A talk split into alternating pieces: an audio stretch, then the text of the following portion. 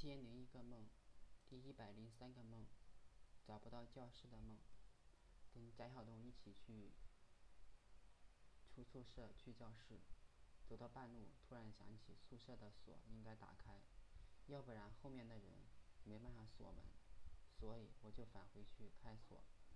大概贾走了一段时间，发现我没跟上，就回头来看。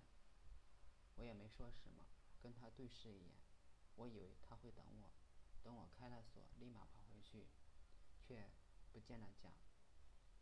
我看到楼梯处有个身影，身影很像他，定睛一看，却是一个女孩子，只是衣服颜色一样。这时我傻了，因为我不知道在哪个班上课。上高中的时候，似乎家有宿舍钥匙，我有班上的钥匙。有时我会落东西在宿舍里，总是总是找他要钥匙。我不止一次梦到找不到教室，大概是因为现阶段比较迷茫吧，这也反映在了梦里。